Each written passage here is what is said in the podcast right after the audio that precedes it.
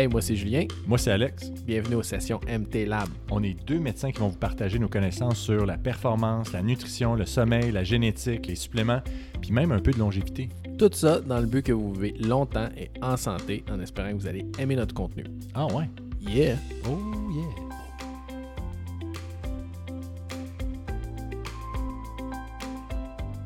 Ça enregistre, je pense. Good. C'est bon. Bon, mais aujourd'hui, on a le plaisir de recevoir Nathalie Bolduc qui vient nous parler aujourd'hui de génétique. Ouais, bah, ça va être vraiment être cool. Oui, avant que Nathalie nous parle un petit peu de son background, euh, les informations que j'ai pu euh, aller chercher sur les internets Ah sont les suivantes. Donc, Nathalie est directrice du programme de génétique et prévention du cancer du sein à la Fondation du cancer du sein du Québec. Elle a été aussi conseillère génétique dans certaines compagnies privées et elle a été euh, présidente du Canadian Association of Genetic Counselors aussi. Est-ce que c'est bien ça? C'est bien ça. Nos, Euh, nos- fait que nos, nos, investigateurs privés. oui, Ouais. exact. Ça coûte cher, par. Ça commence à coûter cher. là. mais ils ont trouvé ce qui était plus récent. OK, ah, c'est Good. ça. On n'est pas allé dans le passé. Hein. Non. Puis, puis je pense que c'était un peu une question qu'on se posait, c'est un peu le parcours, comment on, on devient conseillère en génétique. Euh, c'est un rôle que je connaissais pas tellement il y a euh, pas plus loin qu'il y a deux ans, je Mhm. dirais. Absolument. Euh, puis ça m'a toujours intéressé un peu quel parcours on passait. On allait passer par pour devenir conseillère en génétique. Euh, parce qu'on se rappelle, Alex et moi, nos cours de génétique en médecine, Hey boy. qui était le moment où on se disait euh, là j'ai perdu le fil Ouais, j'ai perdu le fil. Puis maintenant, on se dit, maudit, j'aurais dû écouter. j'aurais dû écouter un petit peu plus Mais je pense que vos cours aussi en médecine, ça se limite à, à peu près l'équivalent d'une semaine là, sur Yeah. tout votre parcours. Je pense que c'est assez court, la partie génétique. là. Mhm. effectivement Euh, Pas très long. ben, euh, en fait, les conseillers en génétique, euh, à peu près personne sait qu'est-ce qu'on fait. Mhm. Euh, c'est pas connu, mais on n'est pas très nombreuses non plus. Moi, euh, puis il y a plusieurs autres conseillères. Je dis conseillères parce qu'on est en grande majorité des femmes. Mhm. Il y a des hommes, par contre. Il y a des Excellent. conseillers en génétique. Euh, on a souvent des parcours semblables. Souvent, on est arrivé par là un petit peu par hasard. Moi, ça a été mon cas. Euh, moi, j'ai commencé un bac en biochimie à McGill et euh, j'ai pas passé tous mes labs de chimie analytique. Ça allait vraiment pas bien. Euh, chimie organique, ça allait pas. Euh, donc, clairement, j'aimais la partie science, j'aimais la partie génétique, mais labo, clairement, c'était pas pour moi. Et dans un cours de bio, il y a un prof qui, à un moment donné, a mentionné dans un cours de génétique de base en disant Ah oui, conseil génétique, ça s'officie à McGill. Donc, Ok. euh, je suis partie, aller au département de génétique, j'ai ramassé un pamphlet, puis pour moi, ça a été comme Oui, Une révélation. c'est vraiment ça. J'ai toute la science, la génétique, j'adore, mais je veux travailler avec les gens. C'est- on rejoint la partie psychologie, puis ça, ça me rejoignait plus. Euh, donc, j'ai lâché mon bac et je suis partie à l'Université de Montréal pour recommencer parce que le programme était très contingenté. Euh, ça l'est toujours d'ailleurs, mais à ce moment-là, McGill était le seul programme au Canada et il prenait six étudiantes par année sur à peu près 200 appliquants. Fait que euh, fallait que je remonte Eh mes boy. notes après avoir coulé toutes mes labs. Euh, donc, j'ai fait une majeure en bio puis une mineure en psycho, en fait. Euh, j'ai commencé du bénévolat pour McGill dans le département de génétique et de là, j'ai eu des bonnes lettres de référence. J'ai appliqué au programme de maîtrise puis j'ai été acceptée euh, au premier tour. Euh, donc, c'est comme ça que j'ai atterri là. Puis, euh, vraiment, tu sais, je suis- c'est ma place. Là. Je ne me verrais pas ailleurs. Je- ça fait euh, quoi, presque 25 ans là, que je fais ça. Puis, j'adore ça autant encore qu'avant. Puis, ce qui est fascinant, c'est que la génétique que je faisais il y a 25 ans, c'est, ça n'a rien à voir avec ce qu'on fait aujourd'hui. On continue d'apprendre, ça change tout le temps. Il y a toujours autre chose. La relation avec les patients demeure, sais, le conseil, la partie conseil demeure vraiment toujours la même chose, mais l'évolution de la, de la- de la médecine génétique est tellement grande qu'on on va toujours un peu plus loin là, de, de ce côté-là. C'est une formation qui est particulière, c'est une Mhm. formation de maîtrise. Euh, maintenant, il y a cinq programmes au Canada. Euh, on est à peu près 500 conseillères au Canada, à peu près 60 au Québec, là, 60, 65. OK. OK. Donc, c'est un petit milieu. Aux États-Unis, ils sont plus de 5000. Il y a une quarantaine de programmes. Euh, mais encore là, il y a une pénurie de conseillers en génétique en Amérique du Nord présentement. Euh, c'est un des domaines les plus en demande. là. Mhm. Euh, donc, on a besoin d'en former plus, mais on n'est déjà pas beaucoup pour former. là. On est un petit peu dans un, un catch-22. là. Ouais, on n'est pas assez pour en former assez. Euh, mais c'est là où on s'en va là, de, de ce côté-là. Puis, c'est une formation en génétique médicale et en psychologie soutien. Fait que c'est vraiment un, un drôle d'amalgame. Euh, mais moi, j'ai toujours dit qu'on a le privilège de passer une heure avec les patients. Euh, une fois qu'ils ont le diagnostic, ils arrivent dans notre bureau, nous, on va prendre le temps de tout prendre l'information médicale, mais pas juste de la génétique parce que c'est souvent des maladies complexes où il y a des problèmes rénaux, des problèmes cardio, des problèmes neuro. Fait qu'on on doit ramener tout ça pour que le patient, euh, que ce soit pour lui ou pour son enfant, comprenne quel test qu'on va commander, pourquoi, qu'est-ce qu'on va trouver, qu'est-ce qu'on ne trouvera pas. Il y a plein de limites encore. Puis tout ça dans une période où ça peut soulever beaucoup d'anxiété ou des prises de décisions difficiles. Et de là, la partie conseil ou soutien de ce côté-là. Fait que c'est un drôle d'amalgame, mais moi, c'est quelque chose que j'aime beaucoup. Fait que ton day-to-day, genre une, journée typique d'une conseillère en génétique, oui, ben, en clinique. Oui, c'est ça, en clinique, parce qu'il y a plusieurs. Moi, j'ai travaillé à, plusieurs endroits, mais en clinique, le, parcours. Euh, ben, en fait, ça dépend premièrement dans, dans, quelle clinique on travaille. Comme moi, j'ai commencé en recherche en cancer. On recrutait les familles euh, québécoises à risque de cancer du sein héréditaire. C'était dans le temps que les gènes BRCA1, BRCA2 avaient été identifiés. Euh, donc là, moi, je recrutais les familles, leur expliquais pourquoi on les voulait dans le projet de recherche. Donc ça, c'était beaucoup plus d'informations. Euh, mais ensuite, je suis partie en clinique en obstétrique en diagnostic prénatal. Je travaillais avec une obstétricienne qui était généticienne qui donc, on s'occupait des anomalies fétales. Donc, les gens qui vont à leur écho de 20 semaines pour savoir si c'est un petit gars, une petite fille, puis qu'il se passe des choses, ils atterrissent en génétique. Donc là, c'est beaucoup plus de l'urgence. Vous allez vous reconnaître, on gère beaucoup plus euh, qu'est-ce qui se passe maintenant? Il faut avoir des réponses rapidement parce qu'il y a une grossesse en cours, il y a peut-être des décisions à prendre ou des interventions à faire. Donc là, on gère peut-être plus d'anxiété et de, décisions là, très, euh, très rapides pour ces couples-là. Euh, je suis partie du prénatal pour aller en pédiatrie, en fait. Euh, et en pédiatrie, ben là, c'est différent. C'est des enfants qui ont un diagnostic, qui sont là. Donc là, il faut planifier plus le long terme pour les parents. Qu'est-ce qui s'en vient? Qu'est-ce qu'on sait? Qu'est-ce qu'on ne connaît pas? Peut-être la planification d'une prochaine grossesse. C'est quoi les risques d'avoir un autre enfant atteint? Euh, ah, ta sœur est enceinte? Est-ce que la sœur, on en parlait un petit peu tout à l'heure, moi et Alex, euh, en génétique, c'est un des seuls domaines où quand on fait un diagnostic, c'est comme une boîte de Pandore. C'est que tout le monde revient à 50% à risque. Fait que nous, on est toujours en train de regarder le reste de la famille, même si on a un patient particulier devant nous. Euh, donc, on va gérer ça. Euh, j'ai fait de la génétique adulte aussi. Euh, j'ai géré euh, le programme de tests prédictifs pour la province pour la maladie d'Huntington, qui est une maladie neurodégénérative. Donc, les tests prédictifs, c'est les gens, euh, bon, pour, pour ceux qui ne savent pas, la maladie d'Huntington, c'est une maladie qui se déclenche à l'âge adulte. et qui a une progression lente sur une vingtaine d'années, mais où on perd à peu près toutes ses capacités motrices, psychiatriques, personnalité. Il y a vraiment beaucoup de choses qui, qui se passent. Et quand on a un parent atteint, notre risque d'avoir la même chose, c'est 50 Et si on a la mutation génétique, c'est certain qu'on développe la maladie et il n'y a aucun traitement et il n'y a aucune prévention. Euh, donc, c'est toute une décision de décider à 25 ans de dire, ben moi, je veux savoir maintenant si dans 20 ans ou dans 15 ans, je vais commencer à être malade comme mon parent. Euh, donc, j'ai géré ce programme-là. Fait que là, ça, c'est tout un autre enjeu où je vous dirais la partie génétique est importante, mais la partie conseil prenait beaucoup plus dans la balance de mon quotidien. Oui, oui. Puis psychologique, conseil, là, ouais, oui, je n'aurais pas pensé ça. Là. Intéressant. Oui. oui. je pense, moi, ce que j'apprends, c'est ça, c'est que le, rôle est beaucoup plus clinique que ce que je m'attendais. Oui, moi aussi. Je m'attendais pas à avoir euh, ce rôle-là aussi souvent. Euh, je pensais que c'était surtout là, dans des programmes ou dans des justement là, dans des entreprises ou quoi que ce soit, aller vraiment. Travailler en arrière. En, arrière, mais donc la plupart des conseillers et des conseillers, c'est Beaucoup, beaucoup en clinique, très en clinique. Euh, dans les 10-15 dernières années, on a commencé à aller plus en industrie, en labo. Euh, il y a des conseillers en génétique qui travaillent que à la rédaction de rapports, l'interprétation des variants, pour être sûr que ça soit clair. il y a des conseillers maintenant qui travaillent, qui sont directeurs de programme dans des pharmaceutiques pour des traitements pour des maladies rares euh, ou des programmes d'éducation pour les professionnels de la santé pour les traitements pour les patients avec les maladies rares. Donc là, on, se diversifie parce qu'on a un rôle, dans le fond, euh, euh, souvent, je vais me décrire comme, tu sais, je suis quelqu'un qui est là pour communiquer, éduquer et soutenir pour que la, personne prenne la meilleure décision pour elle à ce moment-ci. c'est des décisions qui évoluent dans le temps. Je peux voir un patient maintenant qui me dit Je ne suis pas prêt à faire un test dans trois ans il est ailleurs, je pense avoir des enfants. Maintenant, pour moi, c'est important de le savoir. Donc, il faut, faut s'adapter à ça aussi. Euh, mais ce volet-là de communication, mais dans le fond, on peut, on peut l'avoir à plein de niveaux, que ce soit en recherche, en pharma, avec des professionnels de la santé ou avec des patients. Mhm.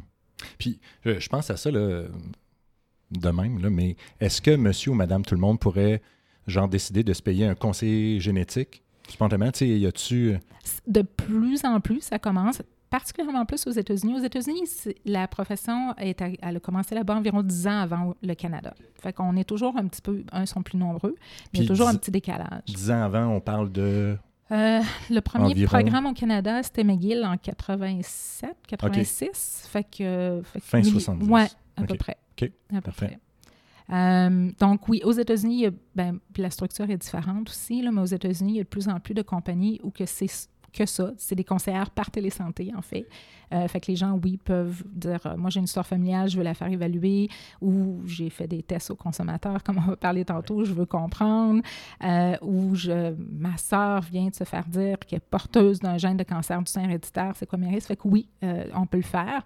Au Canada, ça commence. Il y a quelques compagnies qui commencent à, à l'offrir, donc ça va, ça va prendre sa place, en fait, tout à fait. Ouais. Puis là, là c'est- le fun. On parle de génétique et tout ça, mais toi, Julien, te considères-tu comme un pro de la génétique? Absolument pas. Si je Je te me- parle d'ADN, chromosomes... Mais j'aurais besoin d'un petit refresher, Ouais. je dirais. Fait que, Ouais. Nathalie, y aurait-tu moyen d'avoir un petit cours 101 sur peut-être les grands thèmes ou les grands... Les, les- Ouais, les grands concepts, Ouais. en fait. Ouais, On exactement. entend, tout le monde a déjà entendu ADN, Ouais. génome, Ouais. gène. Exome, Exome, peut-être un peu moins. Les SNPs, les fameux SNP, tout le monde entend parler. C'est Ouais. comme tout le monde dit ça maintenant. C'est cool. C'est cool à dire. Même toi puis moi, des fois, on... On snip snips. Mais c'est mais, mais c'est vrai que euh, c'est tous des termes comme ça, mais ça serait bien d'avoir un petit, euh, un petit refresher, Oui, je pense. absolument. Oui. Ouais. Oui, on peut faire ça. Euh, bon, l'ADN, Ouais. comme tu dis, tout le monde a entendu ce mot-là. Mhm. Euh, ben là, je vais utiliser des analogies que beaucoup de con- conseillers utilisent. là. Parfait, c'est Euh, parfait ça. Euh, pour moi, l'ADN, la façon que je l'explique, c'est euh, on a un alphabet pour écrire. Quand on écrit, c'est la même chose pour la génétique. Ça s'appelle l'ADN. Il y a quatre lettres, ACGT. C'est l'alphabet avec lequel on écrit tout notre code génétique. Les gènes, c'est les instructions euh, pour notre corps qui disent à notre corps comment fonctionner, euh, la couleur de nos cheveux, la grandeur qu'on aura, mais toutes les différentes fonctions de notre corps euh, pour réparer notre matériel génétique. Tout ça, c'est dans les gènes. On estime qu'il y en a environ 20 000. Euh, on en connaît à peu près 10 000. Donc, on est loin Oh, de la coupe aux lèvres. Ah, ça, Euh, pas. Ouais. Donc, on ne peut pas tester tout à ce moment-ci. Euh, donc, on sert de l'ADN pour les gènes. Les gènes, donc, avec les 20 000, si on prend tous ces 20 000 gènes-là ensemble, plus des gènes ou des parties génétiques qui ne semblent pas être utilisées à ce moment-ci, si on prend tout ça avec les interactions avec le microbiome, avec l'environnement et tout ça, c'est ça, c'est là qu'on va appeler le génome. Donc, le génome, c'est tout notre matériel génétique qui sert, qui ne sert pas, mais aussi en interaction avec tout le reste qui peut nous influencer au cours de notre vie. Euh, quand on fait un test génétique, peut-être les, euh, les, les principes de base, euh, les gens, souvent, ont l'impression, en tout cas, le, le- le feeling que j'ai, c'est que les gens ont l'impression, si on fait test génétique, on a toutes les réponses. Ouais, exact. Et c'est pas le cas. Un test génétique, c'est vraiment on a la réponse seulement à la question qu'on a posée. Tout le reste, on ne l'a pas. Euh, et pourquoi? Ben, un, on ne connaît pas tout, mais aussi selon la technologie qu'on utilise, euh, on ne sera pas capable de lire tout le gène. Donc, si chaque gène est un livre, il y a certaines technologies qui vont lire le livre lettre à lettre, puis on cherche des erreurs à l'intérieur, des variations. Maintenant, le terme qui est utilisé, c'est des variants. Euh, le variant peut être bénin. Un variant bénin, ben, en fait, euh, 99,9% de notre génome est le même, puis pourtant on ne se ressemble pas. Non, exactement. Donc, le 0,1% c'est l'équivalent de 6 millions de variations, qui sont des variantes de la normale, en fait. C'est ça qui fait qu'on est tous différents. Mais comme on ne connaît pas toutes les gènes, on ne connaît pas toutes les variantes non plus. Euh, donc, on lit chaque livre pour voir sont où les variations. Est-ce que c'est un variant de la normale ou c'est un variant qui cause une maladie? Là, on parle de variant pathogénique. Euh, et selon la technologie qu'on utilise, ben, des fois, on va euh, lire lettre par lettre, mais s'il manque tout un chapitre, cette technologie-là, elle passe par-dessus. Elle ne voit pas qu'il manque un chapitre, c'est comme trop gros, elle fait juste passer tout droit. Donc, il faut utiliser une autre technologie pour aller lire, pour voir les grands bouts qui peuvent être en trop ou en moins. Euh, et c'est là où les, les, les conseillers génétiques, les médecins généticiens, euh, quand on commande un test, on veut s'assurer de le commander pour la bonne chose, la bonne maladie, les bons gènes, euh, le bon test, la bonne technologie. Euh, donc, c'est pas aussi simple que de juste commander un test. Euh, et dans les types de résultats, On, dit souvent qu'il y a trois types de résultats étaient génétiques. Positif, on a trouvé quelque chose, mais là, on va gérer ce qu'on, en fonction de ce qu'on a trouvé. Négatif, on n'a rien trouvé. Mais tu sais, si j'ai testé 30 gènes de cancer héréditaire puis qu'on n'a rien trouvé, est-ce que ça veut dire que c'est pas héréditaire? Non. Ça veut dire que c'est pas un des 30 gènes qu'on a testés. Est-ce que ça pourrait être un gène qu'on ne connaît pas dans les 10 000 encore qu'on ne connaît pas? Ça se peut. Donc, un négatif, c'est jamais complètement un vrai négatif. Et euh, c'est pour ça que de plus en plus maintenant, quand je vais donner des, conférences, souvent je vais dire aux médecins, bien, si vous avez une famille que ça a l'air du cancer héréditaire, puis que vous l'avez envoyé en génétique il y a 5 ans, probablement qu'elle a été testée pour 2-3 gènes. Maintenant, on en teste 30 d'emblée retournez là. Bon, OK. C'est probablement génétique, mais on n'a pas testé la bonne chose à ce moment-là. ouais. Puis le dernier résultat, c'est des variants inconnus. Donc, c'est des variants qu'on ne sait pas s'ils sont bénins, mais on n'est pas sûr que ça cause la maladie ou non. Il y a des modèles informatiques pour essayer de nous aider, mais finalement, le laboratoire nous dit ben, les modèles sont contradictoires, on ne le sait pas, c'est là, on ne sait pas c'est quoi. Tout ce qu'on sait à ce moment-ci, c'est que la majorité vont se trouver à être classifiés bénins un jour, euh, mais il faut attendre que les connaissances nous arrivent. Euh, puis ça, ça peut être dans deux mois, ça peut être dans cinq ans. Ça va dépendre de quel gène. Est-ce que c'est une maladie tellement rare que la prochaine fois qu'on va, désolé, la prochaine ben fois qu'on va recroiser son, ce variant-là, peut-être que ça sera juste dans cinq ans avant qu'on soit capable de l'interpréter. Donc, on joue beaucoup dans, en conseil, en interprétation de résultats, on est souvent dans des zones grises, en mhm. fait. Euh, c'est pour ça que pour moi, un test, ça semble simple, mais il y a beaucoup de... de, faut bien entourer les gens dans ce résultat-là pour ne pas créer de fausses réassurances en disant ben vous n'avez rien ou pour non plus euh, créer, dire ben vous avez un variant inconnu puis que les gens s'en allent pour faire des chirurgies sur quelque chose qui finalement est rien. Mhm. Toi, euh, toi, es-tu bien dans cette zone grise-là? Moi, oui. Oui, OK. Moi, j'ai toujours eu. Euh, j'ai toujours eu. L'expérience que j'ai avec les gens, c'est que si on prend le temps de l'expliquer, oui les gens comprennent bien et mhm. les gens sont, les patients sont à l'aise dans la zone grise.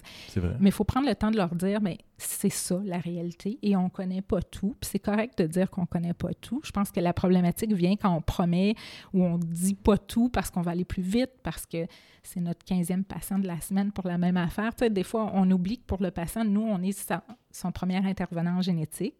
Euh, donc, il euh, faut, prendre le temps de le dire, puis les gens sont à l'aise mhm. avec ça. Puis, tu sais, bien honnêtement, je pense que, que, ça soit, même dans notre pratique à l'urgence, on, on est quand même aussi beaucoup dans la zone grise. C'est juste de rassurer par rapport à certains tests, mais on n'est pas capable toujours de savoir qu'est-ce que la personne a exactement. Mais c'est juste de s'assurer qu'elle n'a pas quelque chose de grave. Mhm. Qu'est-ce qui se passe d'autre? Ben, ça semble être bénin, mais s'il y a des changements, de revenir nous voir. Là, mais ça. ressemble quand même un petit peu à ce bout-là. Oui, euh, tout à fait.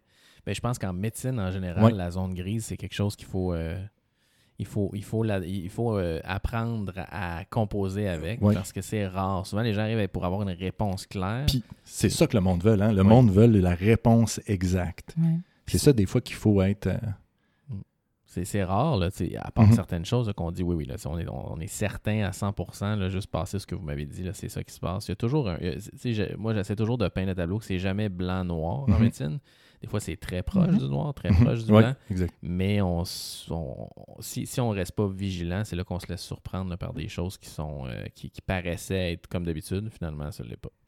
Fait que non, il faut faire, euh, effectivement, c'est une belle zone grise à médecine. C'est pour les gens qui aiment ça, euh, qui, aiment ça vraiment, les concepts, puis qui sont à l'aise avec le risque.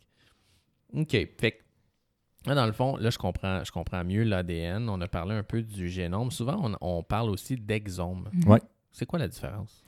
Euh, ben, je disais tout à l'heure, il y a des parties qui servent dans notre code génétique, il y a des parties qu'on pense qui ne servent pas. Euh, et euh, les parties, dans un gène, on a divisé le gène en deux sections, si on veut. On a ce qu'on appelle les introns puis les exons. Euh, les exons, c'est la partie qu'on dit codante du gène. Donc, dans le fond, le gène, c'est le livre d'instruction, mais c'est comme si on se, servait, mettons, d'un chapitre sur deux pour créer la protéine ou la fonction. Puis entre les deux, ben, c'est de l'information qui est là pour tenir tout ça ensemble, pour donner de la cohésion, mais qui ne sert pas en bout de ligne là, dans, dans la, production, si on veut. Euh, cette partie-là s'appelle des introns. Fait que les exons, c'est ce qu'on lit seulement les chapitres qui sont des exons un petit peu d'intron de chaque barre, là, mais à peine. Euh, donc, on ne lit pas les parties non codantes, on lit seulement les parties codantes. Euh, c'est euh, de plus en plus comme ça que les tests sont faits. Par contre, euh, on commence à avoir de plus en plus d'évidence que il y a des gens qui, la mutation, le variant pathogénique Mhm. est dans l'intron. Oh, OK. Donc, on, le manque. Euh, donc là, on, on est dans cette zone-là aussi. Donc, on a beau dire que nos tests génétiques, on est même avec ce qu'on appelle maintenant le séquençage de nouvelle génération ou les exomes, c'est 99,9. Bien, le point 1, c'est les introns, puis on est en train de se rendre compte qu'il y a de quoi qui se passe dans les introns Il y a une importance. là. Oui, mais les laboratoires ne sont pas encore. euh, les très bons laboratoires vont aller dans. euh, bon, on parlait tout à l'heure des, euh, des ACGT. Là. Les ACGT, en fait, la façon que le gène est construit, c'est que c'est toutes des mots de trois lettres. Donc, c'est- tout par base de, de, de trois. Donc, ces bases-là, les laboratoires peuvent lire, les très bons laboratoires vont souvent aller comme 20 paires de bases au début, puis à la fin de l'exon. Mais c'est pas beaucoup. 20 l'intron peut être très, très grand, là. Ça peut être des centaines. Donc, oui, on, on- on manque des choses. Euh, donc, c'est pour ça que je reviens au fait qu'un test négatif est jamais tout à fait négatif. négatif. Fait que, on pourrait dire à quelqu'un, ben vous, on vous a testé pour BRCA1, c'était négatif, puis dans trois ans, on est capable de tester les introns, puis c'était là la mutation. Fait que finalement, c'était vraiment un BRCA1 dans la famille. OK. Puis, puis ça, c'est un peu, je pense, des fois, quand. euh, sou- souvent, quand je parlais des gens là, qui commandaient des tests aux consommateurs, Mhm. souvent, ils ont l'impression que c'est leur génome au complet Ouais. qu'ils vont avoir. Ils vont avoir l'information complète, complète. C'est peut-être ça qu'on pensait aussi un peu au début. Au début, on se disait, Hey, c'est- vaste hein, ce qu'ils font, mais Ouais. rapidement, on se rend compte que c'est pas Ouais. le génome. Je sais qu'il y a des, il y a des euh, laboratoires où c'est vraiment, euh, c'est vraiment là, pour le consommateur euh, qui commencent à offrir des séquençages là, complets du génome, mais sont rares. Ouais. Euh, puis, encore une fois, tu sais, qu'est-ce qu'on fait avec ça? Oui, bien, en fait, les, les, euh, disons, les, les laboratoires les plus... euh, ben, en fait, je, vais- je vais faire une nuance à- Oui. au début. Il y a les tests qu'on offre directement aux consommateurs, puis il y a les tests au privé. Puis pour moi, il y, a, une- il y a une nuance, puis de plus en plus dans la littérature, il y a une nuance, en fait. Les tests aux consommateurs, c'est les tests offerts en ligne, que tu commandes toi-même, euh, sans parler à un professionnel de la santé. Tu n'as pas besoin de prescription, puis il n'y a pas personne qui va te parler avant ou après. Donc, tu n'as Mhm. pas de soutien, tu n'as pas de conseil génétique avant ou après. Tu es, que à toi-même à lire sur Ouais. le web. Un peu comme on a fait. Au début, Ouais. ouais. Ouais. J'en ai fait un comme ça aussi pour, euh, pour euh, Ouais. une conférence à un moment donné. Les tests au privé, c'est des tests qui sont euh, offerts directement aux consommateurs, que les gens payent de leur poche, mais ça prend une prescription du médecin. Et il y a un conseil génétique avant et après, généralement. Donc là, on tombe plus dans le modèle où euh, on, vit dans un système de médecine sociale où on a des critères, on n'offre pas des tests à tout le monde, on a aussi des listes d'attente.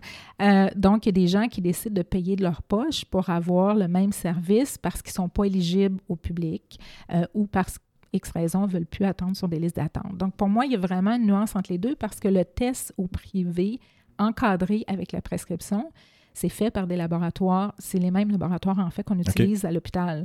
Euh, ok. Donc là, c'est- il y a une validité clinique. Donc pour moi, ça, c'est, ça revient à la même chose qu'on fait à l'hôpital, mais c'est, on le paye de notre poche. Les tests aux consommateurs qui sont qu'on connaît bien, là, euh, sans, sans nommer les compagnies, mais euh, là, à ce moment-là, on a l'impression qu'ils peuvent faire beaucoup parce qu'ils touchent à beaucoup de choses. Tu sais, on va regarder euh, euh, d'où on vient, la partie des ancêtres, quelques maladies, euh, comme au niveau du cancer, les BRCA souvent sont faits. Euh, et aussi, on regarde là, la pharmacogénomique et on regarde euh, d'autres SNP pour euh, des trucs comme euh, est-ce que quand tu manges de la coriandre, ça goûte le savon ou non? Oui. Tu peux juste Tu peux manger de la coriandre. C'est- c'est- C'est C'est ça. c'est un peu ça qu'on parlait. tu sais, Ouais. C'est c'est quoi? Qu'est-ce qui est vraiment actionable dans tout ça? là? Tu sais, Il y a des choses qu'on peut tester le phénotype directement en le testant, l'essayant Ouais. ou en le mesurant au c'est laboratoire. plein ça.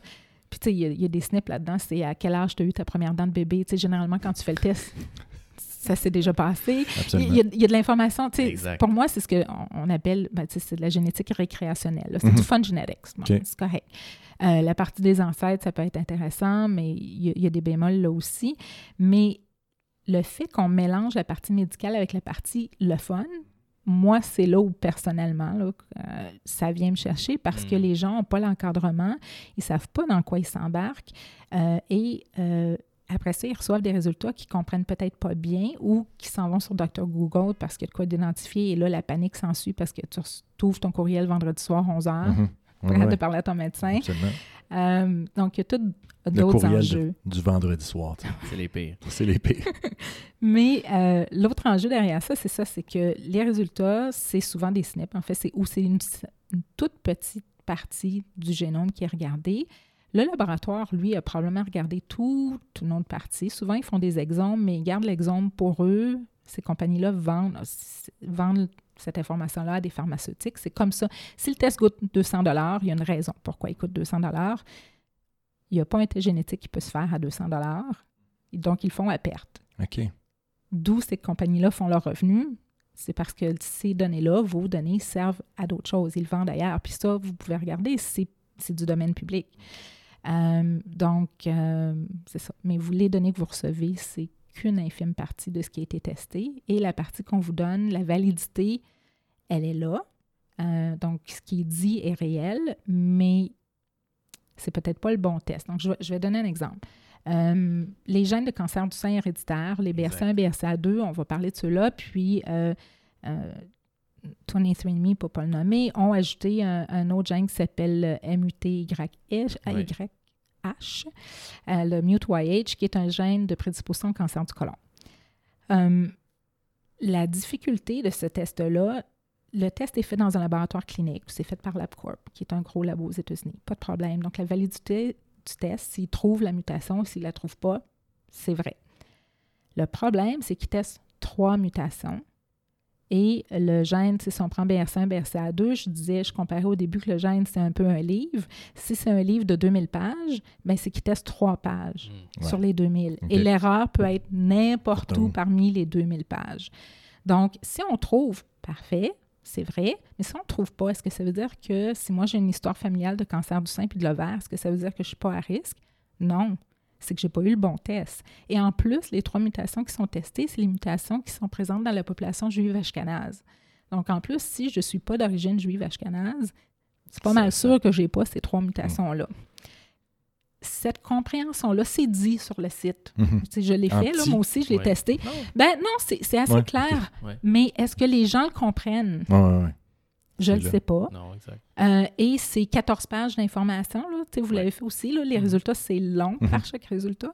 Et c'est là où je ne suis pas certaine. Euh, En fait, je, je sais que de la fausse réassurance a été démontrée. Il y a, cette année encore, il y a un article euh, ici. Euh, C'était au Nouveau-Brunswick, ou en, en Nouvelle-Écosse. Une femme qui avait une histoire familiale de cancer du sein de l'ovaire. Elle était sur une liste d'attente pour la génétique à Halifax. En attendant, elle a fait 23andMe. C'est revenu négatif. La même semaine qu'elle a eu son résultat, la génétique l'a appelée pour son rendez-vous. Elle a décidé d'y aller quand même. OK. Et ils ont trouvé une mutation BRCA1. OK. Et sa réaction, ça a été Mais j'ai fait 23andMe, puis c'était négatif. Non, c'était pas négatif. On t'a pas testé pour la bonne chose. Je reviens au début, la génétique, on pose une question, on a la réponse à cette question-là. Si 23andMe teste trois mutations, ben on a une réponse pour trois mutations. Ça Mhm. veut pas dire qu'il y a rien. Ce que tu cherches pas, tu le trouveras pas. C'est en plein ça. ouais. C'est un peu ça. C'est en plein ça. Fait que c'est là où je pense que comme professionnel de la santé, euh, ces tests-là ne sortiront pas du marché. Là. Il y en a 26 millions qui ont été faits. Mhm. Puis là, c'est euh, Black Friday qui s'en vient. Là. Il va en avoir une centaine de millions qui vont être vendus. C'est là, ça va être là pour rester. C'est correct. Il y a une place pour ça. Mais on a une responsabilité, je pense, de bien informer nos collègues, nos amis, nos patients de la limite médicale de ces tests-là à ce moment-ci. Puis, tu sais, si on te demande, ben peut-être tu vas me dire, c'est une dure, mais OK, tu dis il y a une place pour ça. C'est quoi la place, selon toi? Est-ce que c'est tu Ben, Tu sais, je euh, pense qu'on ne retournera pas en arrière, en mhm, fait. Euh, la génétique fascine les gens Ouais. euh, pour plein de raisons. Il y a des gens qui veulent en savoir plus sur leur origine, sur euh, tu sais, est-ce qu'il peut y avoir des choses au niveau de ma santé? On parlait de prévention, d'être plus proactif. Il y a un intérêt OK. qui est là puis qui va demeurer, qui n'est pas mauvais. Si ça fait en sorte que les gens euh, s'informent mieux puis veulent se prendre plus en main avec cette information-là, tant mieux. Mais est-ce que c'est la bonne information qu'ils vont chercher? Parce qu'elle est mise dans le bon contexte aussi. Euh, il y a plein d'études qui ont démontré que euh, les gens qui font des tests pour savoir est-ce que je suis plus à risque de diabète, maladie cardiaque, tous les SNP où on parlait, Mhm. euh, ils reçoivent les résultats, ça dit qu'ils sont plus à risque, puis ça ne change rien. C'est ça. Ils les appliquent pas.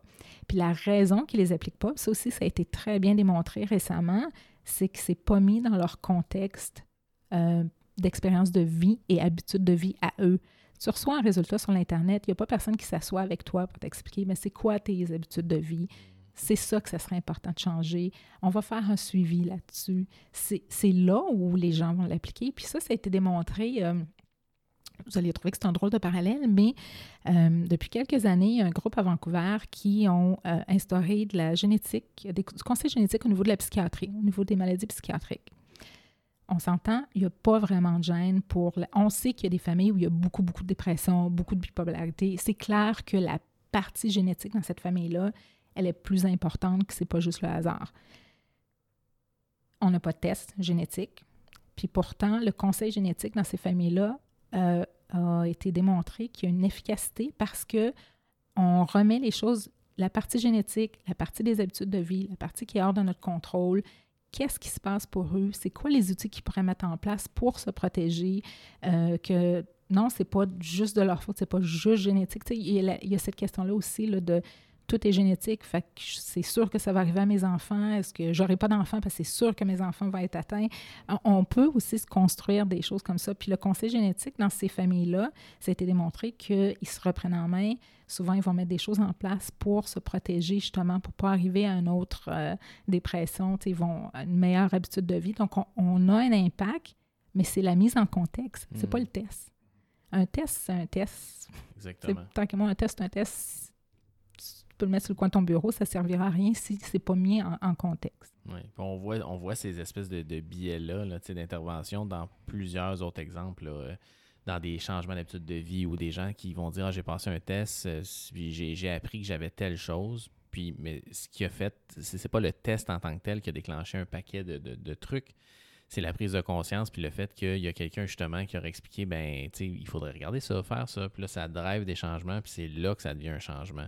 Euh, mais c'est quelque chose qui est assez, euh, qui est qu'on voit dans plein de choses. Mhm. Ils vont associer des fois, ou même au niveau d'une intervention, vont associer une intervention avec un bienfait, mhm. alors que c'était pas ça du tout. Euh, qui était la cause des changements ou la cause du bienfait. Mais pour eux, c'est significatif. Tu sais, la même chose dans les chiffres, tu, tu, tu mentionnais tantôt, tu sais, au niveau du conseil génétique, quelquefois, je vais dire à quelqu'un, euh, ton risque euh, d'avoir telle chose, c'est 50% euh, puis ils vont me dire, ben ah, ben moi, dans ma famille, tous les gens qui ont eu cette maladie-là, ils ont bien survécu, ils ont été traités, ça a toujours été pris à temps, fait moi, pas de problème, je, peux vivre avec ça. D'autres gens leur disent que c'est 50 ou même on va leur dire c'est moins de 1% mais eux, leur expérience de vie avec cette maladie-là, ça a été épouvantable, mm. donc c'est 1 de trop. C'est énormément. Fait qu'eux veulent faire encore plus. Euh, donc, là aussi, le contexte et l'expérience de, la personne est hyper important. Mm. Puis j'aimerais qu'on revienne un petit peu en arrière quand on, parlait justement, bon, pour certains types de cancers, le BRCA, euh, on regardait aussi d'autres types de mutations. Euh, on disait que, bon, si on regarde, exemple, ces trois gènes-là, puis ces trois mutations-là, en fait, puis on les trouve, il y a une valeur comme positive, prédictive positive. Dans le sens, sont là, sont là. Sont là. Par contre, j'ai vu récemment aussi, il y avait eu, euh, il y avait eu l'inverse. Il y avait des faux positifs qui avaient mm-hmm. été euh, déclarés, puis je pense que c'était justement avec 23andMe, mais c'était pas eux qui, mm. qui le faisaient, c'est que la plupart des gens, puis moi le premier, aussitôt qu'on a cette donnée-là, on veut aller voir partout qu'est-ce qui est possible, qu'est-ce qu'on peut extraire le plus comme information. Puis là, c'est en allant dans des bases de données avec SNpedia ou Prometheus les gens Pour ne pas les, nommer. non, mais c'est correct, c'est public. Puis euh, là, c'est en, faisant analyser les données par là que là, il y avait un paquet de maladies puis de choses qui sortaient. Puis il y a plein de gens là, que ça a causé euh, pas mal de panique. Énormément de problèmes, effectivement. Fait que ça, c'est quelque chose qu'on n'avait peut-être pas vu venir. Euh, comme je disais, les tests de 23andMe sont dans un labo qui est quand même certifié et ce qu'ils disent est vrai, est très correct. Euh, mais les gens ont effectivement le droit d'aller télécharger toutes leurs données. Donc, pas juste les SNP qui ont été rapportés, mais tout le reste des données séquencées. Et euh, pour euh, presque rien, je pense que c'est 5-10 dollars, tu peux les télécharger dans une autre compagnie qui, eux, ce qu'ils font, c'est qu'ils prennent tes données et les comparent dans les bases de données publiques le problème, c'est que ces bases-là ne sont pas toujours mises à jour.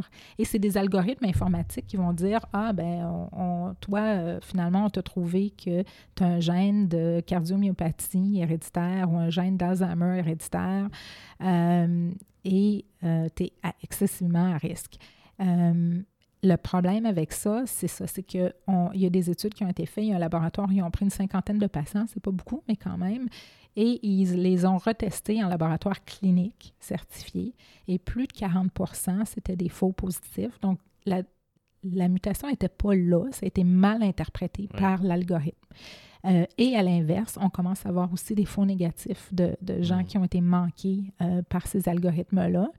Et la problématique, c'est que les faux positifs, comme tout ça est fait sans l'intervention d'un professionnel de la santé et sans conseil génétique, euh, est-ce que ça pourrait arriver qu'un patient dise, arrive avec ça avec son médecin, son médecin est moins confortable, mhm. prend ça comme, ben, ben c'est un test médical, c'est un test génétique, et euh, tu es porteuse BRCA1, tu as l'option de faire une mastectomie prophylactique, donc enlever tes deux seins maintenant euh, pour réduire tes risques, puis on va de l'avant, puis finalement on s'aperçoit que c'était pas ben une vraie mutation.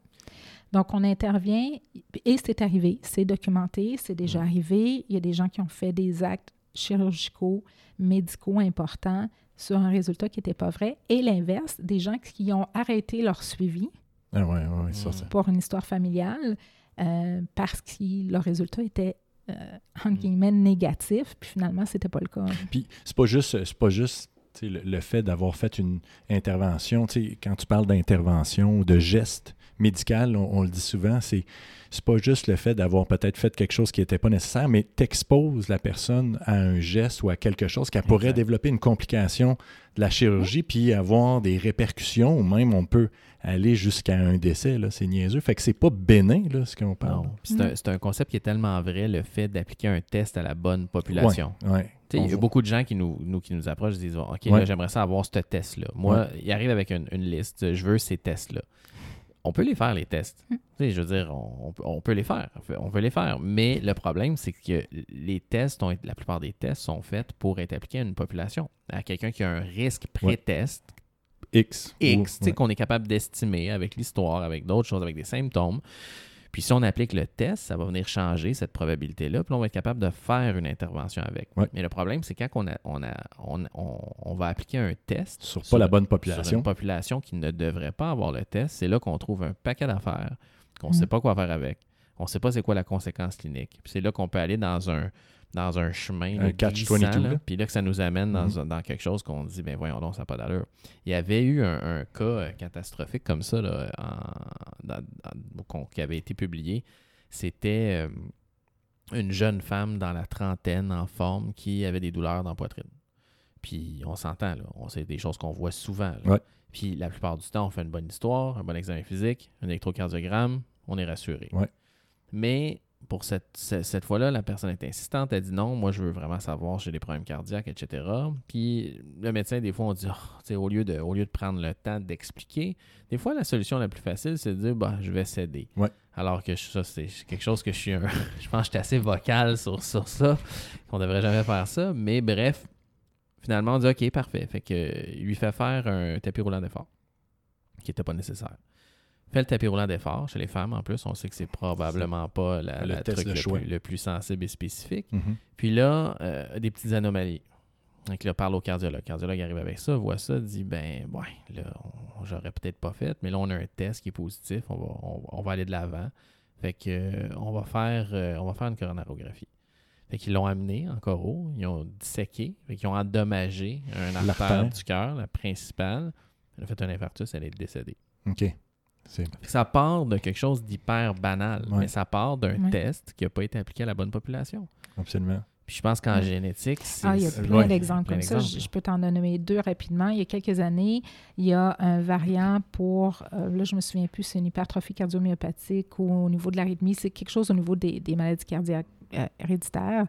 Et euh, c'est un variant qui. on était convaincu que ça causait la maladie mais on ne regardait pas dans la bonne population et c'est un variant qu'on trouvait beaucoup dans la population noire. Et donc, on avait plein de gens qui avaient des défibrillateurs d'installer ou qui faisaient des, des résonances magnétiques cardiaques régulièrement pour finir par s'apercevoir que dans cette population-là, c'est un variant de la normale. C'est un variant bénin, c'est quelque chose qui est fréquent, mais aussi, c'est le problème de la génétique. Il ne faut pas se leurrer. La majorité des tests génétiques est faite chez des populations blanches, Mhm. nord-américaines, Mhm. européennes. On connaît mal. Il y a de plus en plus là, de projets de génome dans différents pays, donc on va s'améliorer, mais il faut partager les bases de données, ce qui est un autre problème. Euh, donc, on peut avoir des variants qui sont différents dans les populations qui, chez les Blancs, c'est rare, fait qu'on pense que ça cause la maladie, mais finalement, c'est quelque chose de super commun dans une autre population. Donc là, on avait ce- cet exemple-là. Un autre exemple qui a été publié euh, dans, dans des cas, justement, euh, quelqu'un qui a fait un test au consommateur qui s'est fait dire qu'il était euh, probablement à risque d'une maladie, une hypertrophie cardiomyopathique. Mais là, tu sais, on vient de semer un doute. Moi, Mhm. c'est- Moi, c'est ça que je trouve le Juste plus au difficile au niveau clinique. C'est tellement difficile d'enlever, de défaire. ouais, oui, Mais Je suis exactement. certaine que Oui, vous, oui, vous oui. vivez en, pratique on tout voit le ça temps. souvent. Défaire quelque chose qui a été acquis. Fait que là, cette personne-là, elle a fait des examens cardiaques ici et ça, est suivie par année. Puis là, c'est un test génétique. Fait que tout le monde en famille a été testé. Il y a d'autres gens qui avaient le même variant. Donc, tout le monde est suivi. En cardio, sont convaincus. Puis, puis là, on s'entend, c'est que les hypertrophies cardiomyopathiques, euh, c'est pas tout le monde. On peut avoir la mutation, mais c'est pas tout le monde qui va développer la maladie. Mais ceux qui le développent, souvent, le premier signe, c'est un arrêt cardiaque soudain. C'est pas le meilleur premier signe à avoir. Donc, donc on peut comprendre que se faire dire que tu es à risque, tu veux être Ben suivi. oui, absolument. Et tous ces gens-là étaient suivis pour finalement se rendre compte que c'était un faux, néga- un faux positif. Mais là, enlève une famille au complet, dire on fait plus de. t'sais, On vous suit plus en cardio, là, Oui, c'est ça. Toutes ces années-là là, qu'on a dépisté toute votre famille, qu'on Ouais. vous a suivi, qu'on a fait un écho aux deux semaines des résonances cardiaques. Que vous aviez peur, Puis- que puis- vous aviez de la misère à dormir, Puis- que vous... Ben finalement, on n'a plus besoin de faire ça. C'est ça. Mm. C'est quand même... euh, Je trouvais ça intéressant quand te- te- tu parlais l'é- l'échange de banques de données, les banques de données, Mm. tout ça, euh, dans le sens, euh, reste que tout ça, là, ça peut être un- éthiquement, philosophiquement, le- le- les données, là, c'est-tu sécuritaire, tout ça? C'est-tu, euh, faut-tu s'inquiéter de, de que mes données peuvent être... Parce que là, tu me parlais aussi là, qu'on vend les données ou que pourquoi ça Mm. coûte aussi peu cher. Oui, ben Fait de là, de savoir où on fait un test génétique. Si Ouais. c'est un test génétique dans un laboratoire médical clinique, Mhm. Euh, les, souvent, ces laboratoires-là, oui, il y a des données qui sont partagées de façon anonyme, mais c'est c'est partagé dans le monde médical entre labos. Ou, Oui. Donc là, il y a un contexte sécurisé, puis la façon que les données sont partagées, euh, disons qu'elles ne sont pas retraçables à l'inverse. OK, c'est ça. Euh, mais les tests aux consommateurs, on l'a vu dans les nouvelles avec euh, quand ils ont trouvé le Golden State Killer, puis euh, c'est ça. il y a eu un procès dernièrement. Donc là, ça, c'est des gens, c'est les données de 23andMe, les gens qui retirent toutes leurs données au complet, qui les mettent dans les bases comme Prometheus, mais une en particulier là, qui est GED, Oui. JED, Jet Match. c'est ça. Ouais, c'est ça. Puis ça, c'est pour les gens qui veulent trouver de leurs ancêtres ou des apparentés, euh, qui est super bien. Ils font de la généalogie avec ça. Mais c'est ces bases de données-là que, dans le fond, les policiers avaient de l'ADN de leur... euh, Du suspect leur ou peut-être de la personne. C'est ouais. ça. Ils ont envoyé cet ADN-là dans ces bases de données-là. Ils ont trouvé des apparentés comme ça, parce que c'est ça que tu fais. Parce que ben là, peut-être que les gens ne le savent Ouais, pas, mais quand ouais, tu non, fais un test comme ça, comme 23andMe, comme Mhm. Ancestry, un des bonus de faire ce test-là, c'est que oui, tu sais que tu as, mettons, 30% de descendance irlandaise puis 20% de l'Espagne, mais tu as la possibilité de t'inscrire, de dire oui, je veux euh, être au courant quand il y a des gens qui ont un match génétique proche de moi. Donc, de trouver mes apparentés.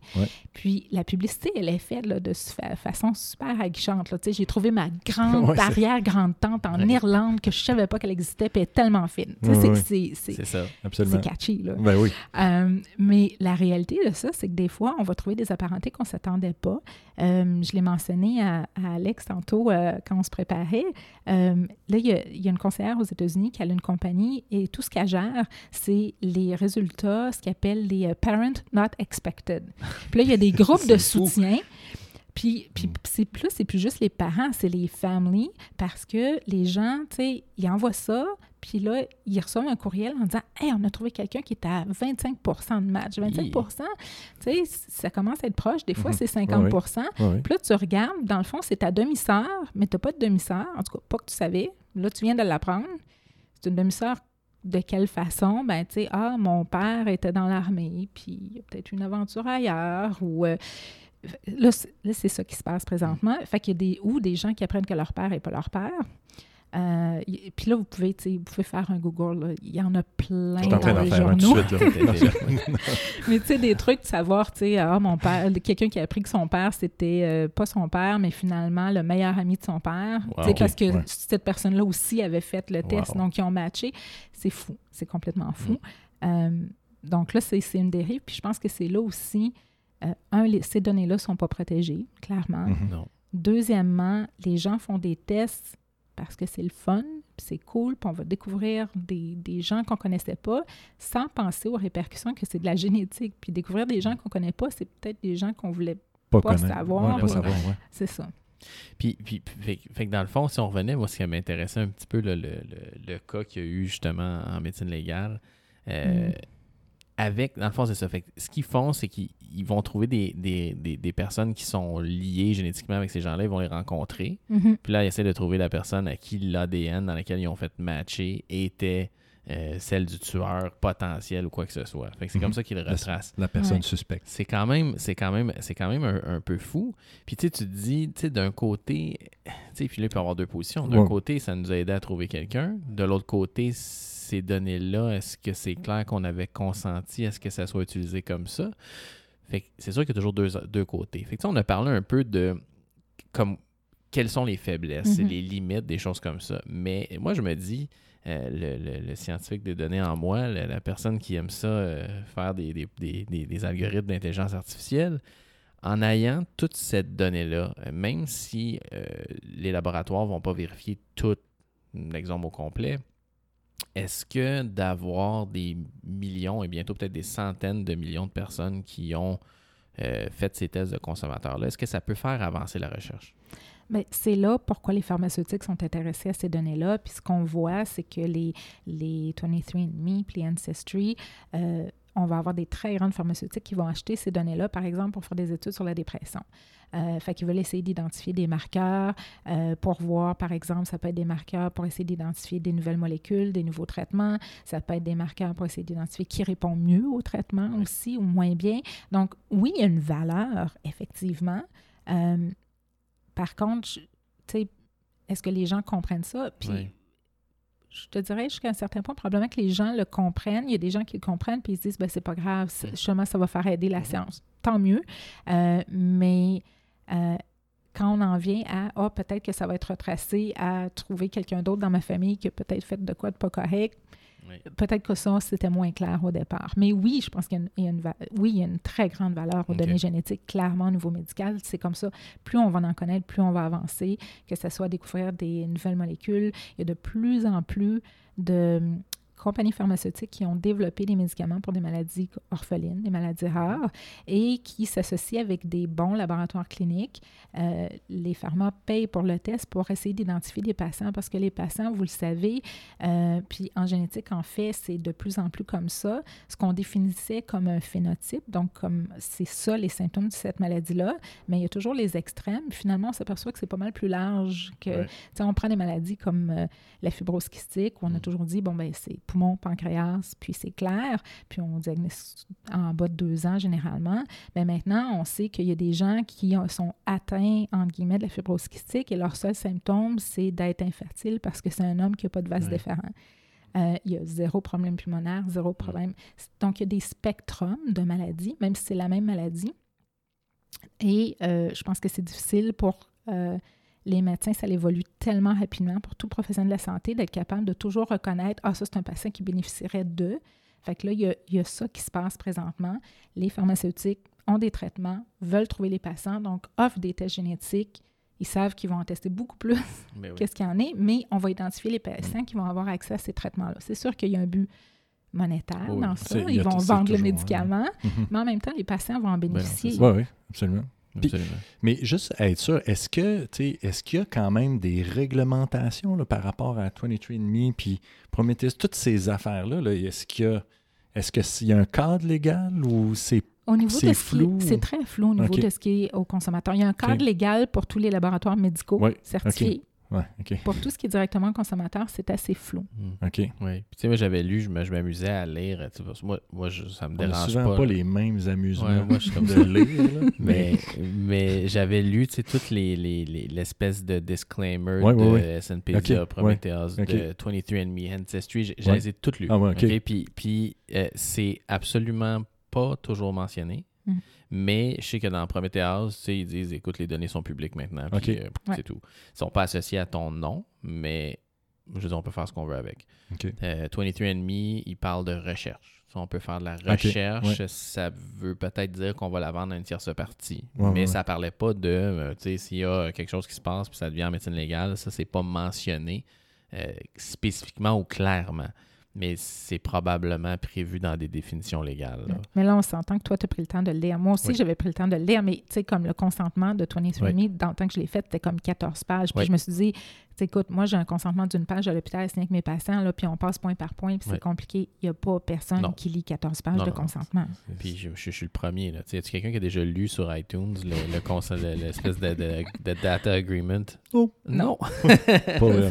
ouais. Mais c'est la même chose. Là, tu sais. Ouais. puis, puis si c'était pas de- de- d'avoir un intérêt pour ça, je veux dire, Mm. j'aurais pas, j'aurais pas moi non plus, j'aurais pas lu. Mais je pense que, tu sais, mais tu sais, juste la différence entre toi et moi, moi qui est aussi médecin, je veux dire, des fois, on pense pas à la répercussion de faire ce test-là. là. Absolument. Tu sais, c'est fou. Fait que, tu sais, monsieur et madame tout le monde qui est moins dans le domaine, en peut-être encore moins. Là. Mais la Fait plupart des gens, Ouais. c'est un peu les questions qu'on avait eues, puis j'aimerais ça qu'on qu'on passe un peu spécifiquement. C'était euh, sur est-ce que, justement, on l'a effleuré tantôt, Mhm.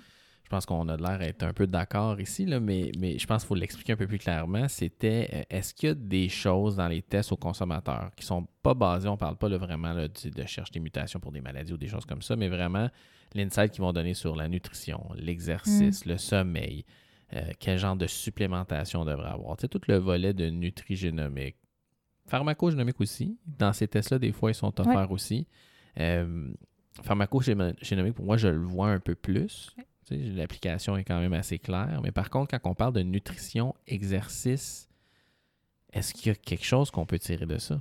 C'est sûr qu'il y en a de plus en plus, en fait. Puis dans les tests aux consommateurs, on a parlé de, on a parlé de certains, mais tu sais, il y a celui pour le vin, Oui. pour te matcher, Oui. il y a les Oui. phéromones pour Oui. trouver ton match Oh, euh, hormonal, au lieu d'aller sur un... Oh, oui, j'ai cherché beaucoup là-dessus. T'as-tu trouvé ton match hormonal? non. Pas du tout. C'est fou, là. Mais tout ça pour dire que est-ce qu'il y a vraiment des données derrière ça? Bien, c'est sûr qu'il y a déjà une publication Oui. quelque part, là. Mais tu sais, une publication sur combien? C'est quoi la validité? Est-ce que c'est une étude randomisée? Bon, au niveau de la nutrigénomique, il y a des choses claires. Il y a certains SNP, certains marqueurs vraiment clairs qu'on connaît bien puis qui ont un impact important. Euh, J'ai relu euh, la littérature dernièrement là-dessus, puis sur les gros congrès de nu- nutrigénomique, ce qui ressort, c'est qu'on n'est pas encore tout à fait là, en fait. Puis ce qu'on n'a pas, c'est que c'est toujours le problème. Tu sais, si je regarde un SNP qui augmente ton risque de diabète, parfait, mais je n'ai pas regardé s'il y a peut-être quatre autres SNP que tu as qui réduisent Ouais, ton risque de diabète. Fait que dans le fond, je te dis qu'on a augmenté ton risque de 25% mais peut-être que ton risque est à moins 10 parce que tu as d'autres choses qui te protègent puis on ne l'a pas L'addition regardé. de tous les autres. ouais. Elle est là le problème au niveau de, puis je te dirais en partie la pharmacogénomique, mais aussi même la génétique médicale. Tu sais, quand je regarde quelqu'un pour un risque de cancer héréditaire, euh, un BRCA, on leur dit ben, ton risque est 40 à 87 Tu sais, Ouais. Pourquoi c'est 40 à 87% Mais c'est parce qu'il y a d'autres choses, il y a d'autres interactions. C'est il y a 20 000 gènes, ils n'agissent pas toutes séparés, ça agit tout ensemble et ça agit avec notre microbiome et ça agit avec notre environnement, puis nos habitudes de vie, puis est-ce que tu es fumeur, puis tout ça vient à influencer ton génome. Donc, un SNP de caféine ou un SNP de euh, plus à risque d'obésité, oui, il y a des bonnes valeurs, mais c'est qu'ils ne sont pas mis en contexte et on n'a pas l'information pour le mettre en contexte. Mm. Donc, moi, je pense que c'est limité, en fait. Oui, moi je, je partage un peu ça. À part quelques gènes, là, il y a eu surtout des modifications au niveau plus des gènes de FTO, etc. Ouais. Qu'il y a l'air d'avoir un plus grand signal, mais ce, que je- ce qui me ce qui me satisfait pas comme réponse, c'est justement ce que tu mentionnes, c'est qu'il y a, il- peu importe là, où tu. Chaque, chaque compagnie a un peu son algorithme pour les, me- les, les- leur donner un poids à ces SNP-là. Puis là, tu peux aller dans, un, dans une place, ils vont te dire, ben, t'es plus à risque d'obésité. Tu vas dans l'autre, ils vont te dire, non, toi, t'es moins à risque d'obésité. Ah, toi, t'es plus Mhm. à risque de T'es- diabète. Là, toi, t'es moins à T'es risque. plus endurance, t'es plus c'est- euh, C'est ça. genre force. donc, ouais. donc, la réalité, c'est que, c'est, c'est, c'est que moi, ce que je- j'en conclus pour l'instant, c'est que c'est difficile de, de sortir une donnée qui est franchement là, sur laquelle tu peux dire on va bâtir un plan d'intervention. Puis moi, je peux challenger n'importe qui en disant Ah, mais moi, ça m'a, dit que j'avais un risque plus élevé de diabète type 2, donc je me suis mis à- à faire attention. Mais tu sais, euh, moi, ce que je pourrais répondre, c'est pourquoi tu n'as pas commencé à faire attention de toute façon? Tu sais, Ben, le gros bon sens, tu sais, Non, on dit bon pas sens. fumer, pas trop Non, boire, bien manger. Je veux dire, C'est ça. une Je- valeur C'est ça. Je derrière peux ça. voir qu'il y a des gens, c'est que ça peut motiver, mais Oui. comme on mentionnait, c'est pas démontré encore que juste avoir la connaissance de ça va driver un changement nécessairement. Ça nécessite un accompagnement. Fait je pense qu'il y a certains tests de nutrigénomique qui sont, on revient encore, si c'est un test qui est encadré avec Oui. une diététiste Exactement. qui va t'évaluer avant, en fonction de ton résultat, pour les quelques marqueurs qui sont vraiment clairs, puis qui va te faire un plan euh, et un suivi, oui, parce que là, on le met en contexte dans l'expérience de vie et on utilise les données assez probantes, même si on sait qu'elles sont limites. Mais effectivement, d'une compagnie à l'autre, c'est ceux qui disent qu'on teste euh, 400 SNP de nutrition, je ne suis pas sûre de la valeur de 395 des SNP. Exact. là. Exact. Il y en a très peu. Euh, il, y en, il y en a très peu. Puis ça, c'est une autre affaire, je pense, qui m'in- qui m'intéressait, ben, qui m'intéresse beaucoup encore. Puis on se rend compte que c'est, faible, vraiment, ce sur quoi on peut s'appuyer un peu plus. Euh, puis encore là, c'est la, la- la grosse question que je, peux, que je pourrais toujours dire, c'est de, ben, fais, un- fais un changement. Si, mettons, quelqu'un dit, OK, là, pour une raison X, là, veut essayer une diète cétogène, puis là, il va all-in sur les gras saturés, ben peut-être qu'il y a une variation qui fait en sorte qu'il métabolise moins bien, mais l'important, c'est de tester. Fait que, si tu fais une prise de sang, puis tu vois que, wow, on s'en va pas pantoute dans la bonne direction, ben, Ben, tu as probablement une variante qui fait ça. Ben, à ce moment-là, on, on va se réajuster. Mais encore là, tu sais, il y a d'autres gens qui sont très, très, très. euh, je pense justement, Peter Attia en parlait beaucoup aussi. euh, disait écoute, je pense que si on a des guidelines généraux de comment on devrait essayer de modifier nos habitudes de vie, l'important c'est de tester. Puis pourquoi passer par un test génétique qui va me donner un risque alors que je peux mesurer c'est quoi exactement que ça va donner puis le suivre dans le temps. Pour ce qui est de ça, là, on parle de. de- de- Puis je dirais même, même si tu as fait le test génétique et que tu fais des changements, probablement qu'il faut que tu le testes de Ah toute oui, façon parce que, comme on a dit, tu n'as pas testé les autres changements. T'as pas la vue globale. Effectivement. Ça. Fait que ça prend un tout, là. ça prend une approche clinique, puis ça prend un accompagnement, puis Ouais. ça prend vraiment aussi quelqu'un qui, qui est capable de tout mettre ça ensemble. Comme Nathalie. comme Nathalie. C'est ça. Euh, Il y avait ça, exercice aussi. Exercice, on- on- il y a, il y a Ah des oui. compagnies là, qui vont dire là, toi, euh, Comment- ton enfant va être super bon Ouais. au soccer. Ou comment Ouais, je oui. peux être plus fort que Oui. Julien? Ouais, c'est ça. Nathalie, comment je peux être plus fort que. Julien? Ouais, tu t'en viens père, je te disais. Où j'ai. Où j'ai. Où j'ai Ça, tu peux le dire un peu Ouais, plus. Il s'en vient vraiment bon.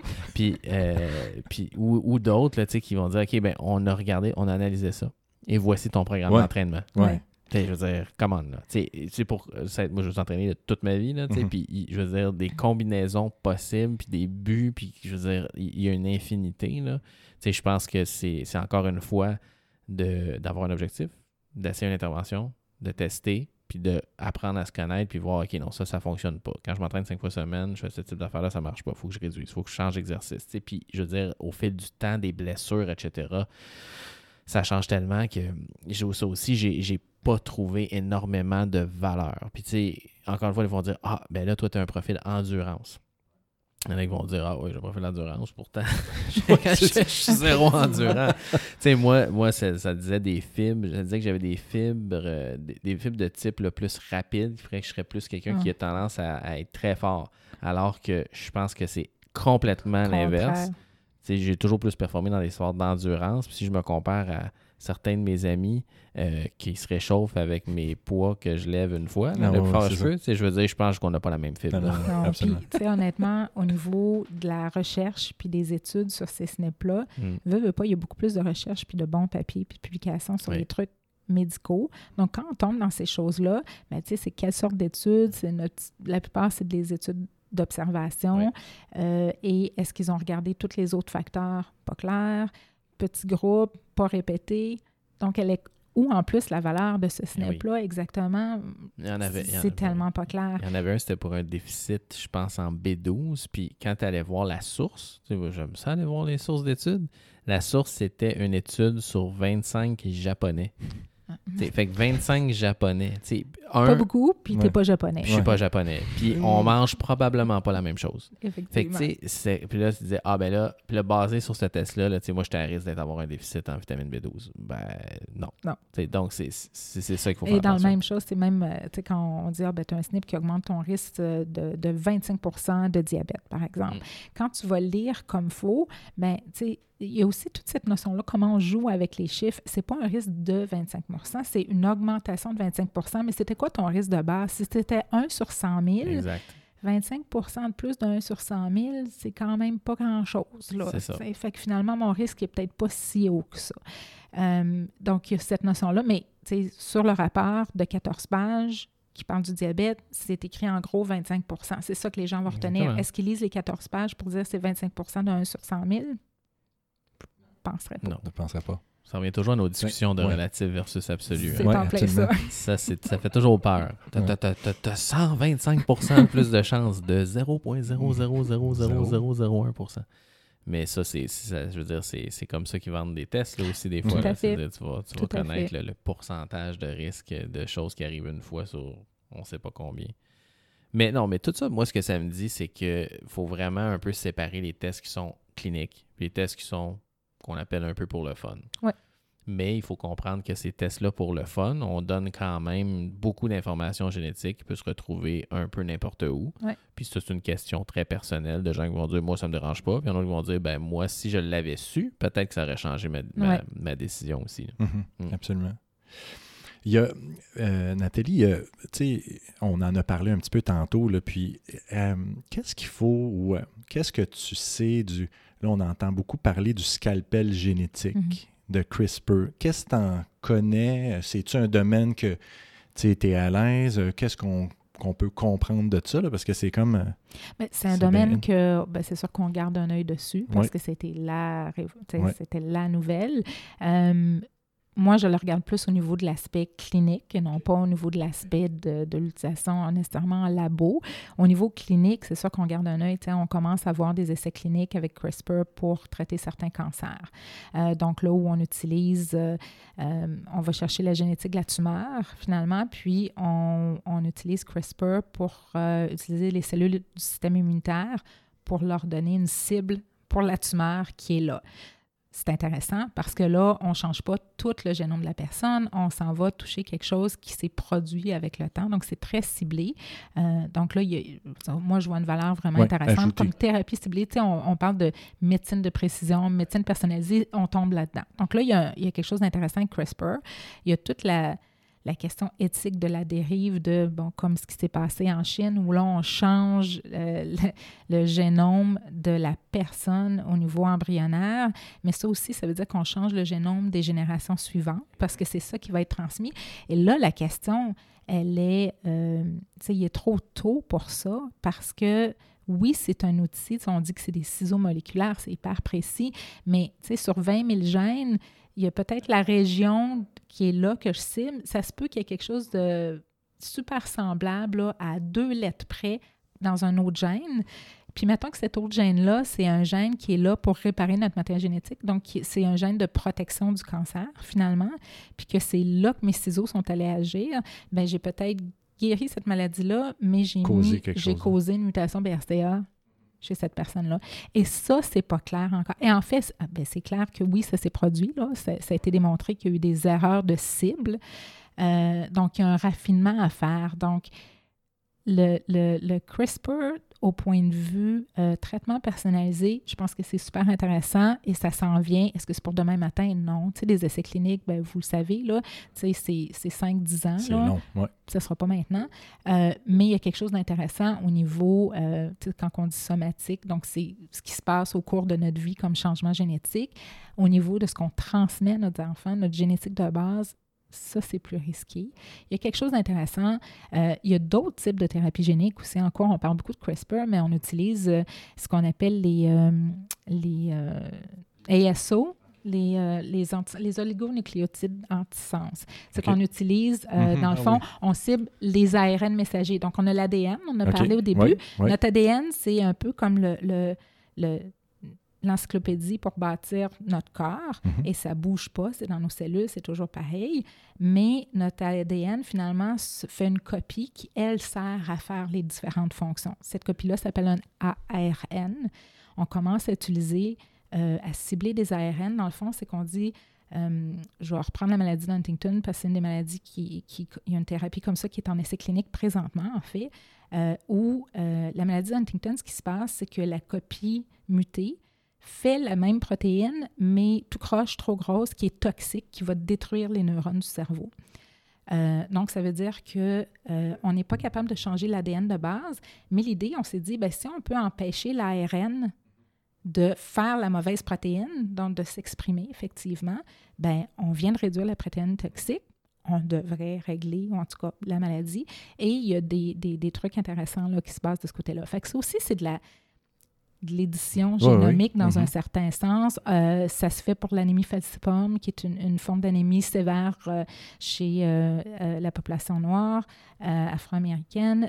Il y a des essais pour des rétinites pigmentaires au niveau de l'œil. Il y a toute la question aussi de comment on va, tu sais, comme pour la, la maladie d'Huntington, c'est pas simple, c'est des ponctions lombaires, c'est des injections, hein, parce qu'il faut que ça se rende au cerveau. Là, La- toutes les maladies neurologiques, c'est compliqué, mais il y a des thérapies, au niveau de l'œil, bon, ben, c'est pas agréable, mais c'est plus facile d'aller faire une injection là. Donc, il y a des trucs là qui se développent. Donc, oui, il y a CRISPR, mais il y a plein d'autres trucs au niveau génomique euh, de thérapie super intéressants qui se là, Ouais. présentement. J'ai l'impression que c'est comme un outil hyper sophistiqué, mais qu'on on, on est, on on n'aurait pas dû. tu sais, On, on est comme trop, Pas du- trop on est tôt. trop énervé tôt, trop ouais. vite avec. Ouais. là. Trop tôt. C'est Tu comme. voulais pas ton chien euh, qui glow in the dark? Oui, hein. Le chien.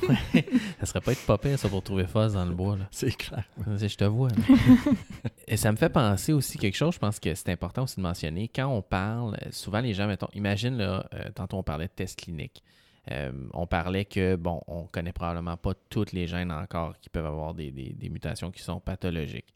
Euh, ça, ça, je pense qu'on le comprend, mais en même temps, c'est pas clair des fois pour tout le monde que si euh, un cancer, c'est pas toujours, on n'est on n'est Mm. pas avec Non, le ça. cancer. Ouais, C'est bon, c'est pas Julien. tous Ouais. les cancers qui vont, que c'est dû à une mutation qu'on a dans notre bagage qui va se déclencher À la naissance. à la naissance. Euh, en termes de pourcentage, c'est quel pourcentage des cancers qui se développent euh, sur des, des mutations qu'on développe pendant notre vie sur La du grande dommage? majorité. Ah ouais, Fait que si je prends euh, 100 personnes avec des cancers, euh, 90% c'est arrivé parce que c'est arrivé, parce qu'on vieillit, euh, parce qu'on est exposé à différentes choses. Euh, nos habitudes de vie, l'alcool, cigarettes, tout ça va contribuer, puis plein d'autres trucs qu'on ne connaît pas finalement.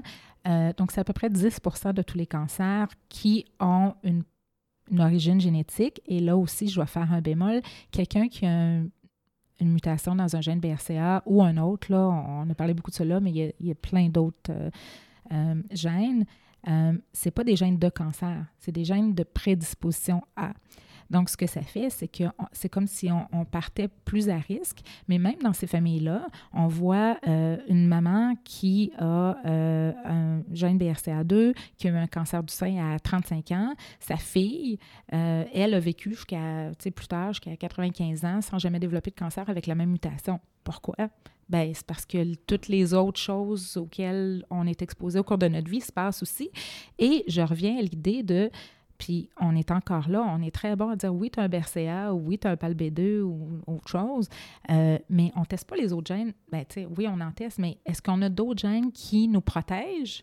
On ne les teste pas. On est très axé présentement en médecine euh, et en génétique. On, on cherche les gènes qui causent les maladies. On ne cherche pas les gènes Ouais. qui nous protègent. Ouais, Exact. Ah, Euh, ouais. Et euh, donc, on a un biais en partant. Fait que pourquoi certains le développent, certains ne le développent pas? Ben, il y a les habitudes de vie, mais il y a probablement d'autres contributions génétiques à- derrière ça.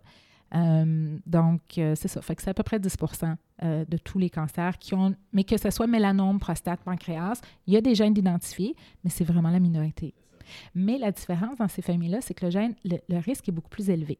Si je prends le risque de cancer du sein, on dit que c'est une femme sur huit qui va avoir un cancer du sein au cours de sa vie, donc en pourcentage, c'est 12% le risque à vie.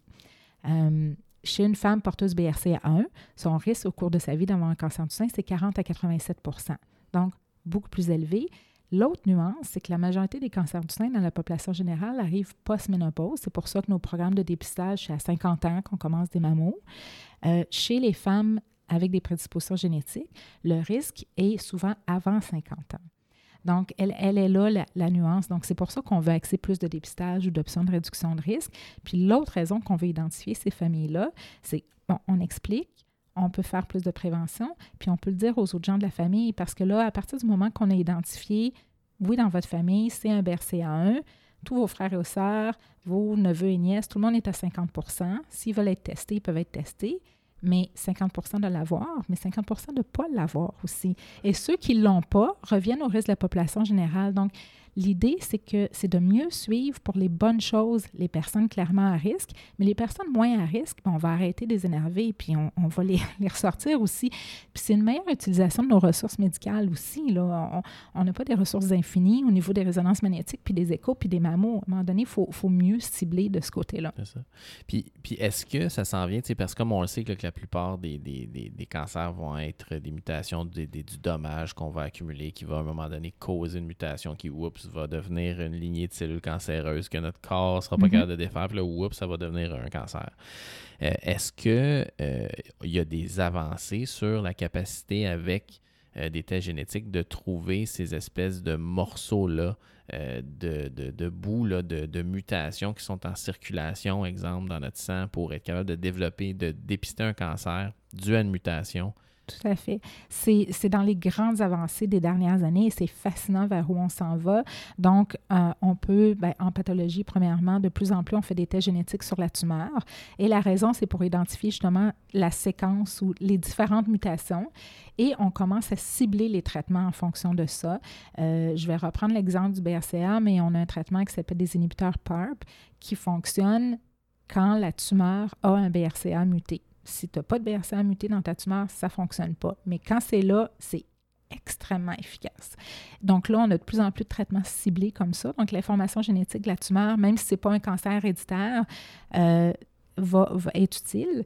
Et là, on commence à avoir aussi ce qu'on appelle les biopsies liquides, euh, qui est, euh, ben, dans le fond, notre tumeur qui est dans notre corps relâche de l'ADN de la tumeur qui est en circulation dans notre sang de façon normale, en quantité minime, mais maintenant, on est capable d'aller identifier ça.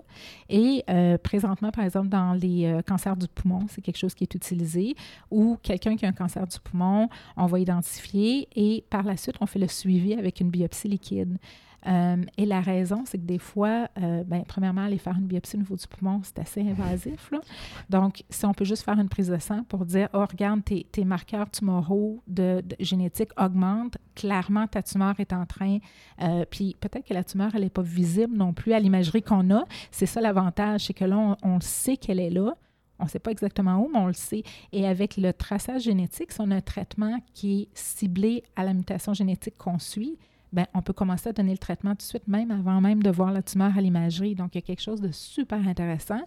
Le but ultime, il y a un gros programme aux États-Unis qui s'appelle GRAIL, euh, que les grosses compagnies, incluant les Bill Gates et tout ça, on, donne des, contribuent à ça. Et GRAIL, c'est ils étudient les biopsies liquides et leur but à eux, c'est pas juste de le faire, bon, quand tu as eu un cancer, on fait un suivi, mais ça serait de dire, ben, une fois par année, tu fais une biopsie liquide, puis on, on voit que tu as des marqueurs. Mais le problème avec ça présentement, c'est qu'on peut voir peut-être des mutations génétiques de tumeurs, elle est où la tumeur? C'est pas visible encore. C'est-tu du sein, c'est-tu du pancréas? Fait que là, tu sais, on commencera pas à faire des whole body MRI à tout le monde. Donc, il faut raffiner, mais c'est vers là où ça s'en va. On a déjà la trauma là, pour nous aider à faire des total, CT scan.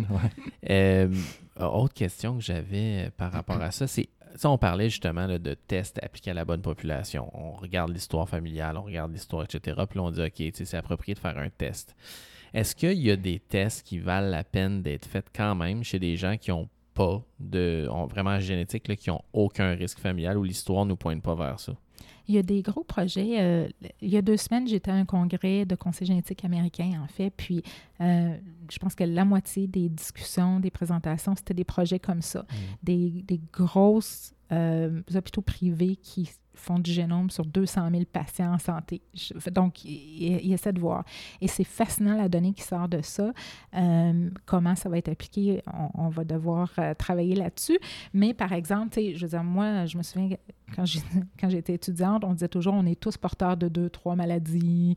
Euh, on a au moins tous 10 gènes qui ne fonctionnent pas. on a tous des chiffres comme ça qu'on sort, mais là, on est en train de le démontrer. Fait que là, ils séquencent des, gens, puis 89 sont porteurs d'une maladie qui ne les affectera pas, mais par exemple, porteurs de la fibrose kystique, donc il y a un risque pour tes enfants si ta conjointe, euh, est porteur.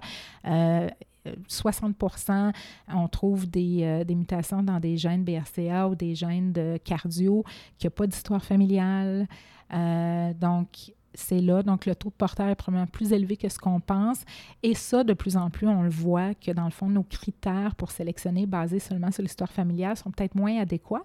Il y a plusieurs raisons. Les gens sont peut-être moins au courant. Les familles sont plus petites, donc on n'a pas le temps de mm-hmm. tout voir. On n'a pas autant, quand il y avait 14 enfants eh de chaque bar. Il y en a un qui. Tu vois, là. il, exprimait, il, exprimait, ça. C'était plus facile. Mais tu sais, quand tu es enfant unique, vous êtes deux, ben, c'est plus dur. Donc, il y a ça. Euh, les groupes ethniques, on se fait beaucoup. On, pose souvent la question en génétique. On pose toujours des questions bizarres. Est-ce que vos parents peuvent être cousins? Vous venez de où? Vos ancêtres viennent de où? Il y a des raisons derrière ça, mais ce qu'on s'aperçoit, c'est que même l'ethnicité, euh, il, y, a des études qui ont regardé euh, pour des, des maladies qu'on retrouve plus chez les populations juives ashkénazes, comme par exemple la maladie Texax ou Canavan. Ils les ont testés. 30 des porteurs rapportaient pas d'ancêtres juifs.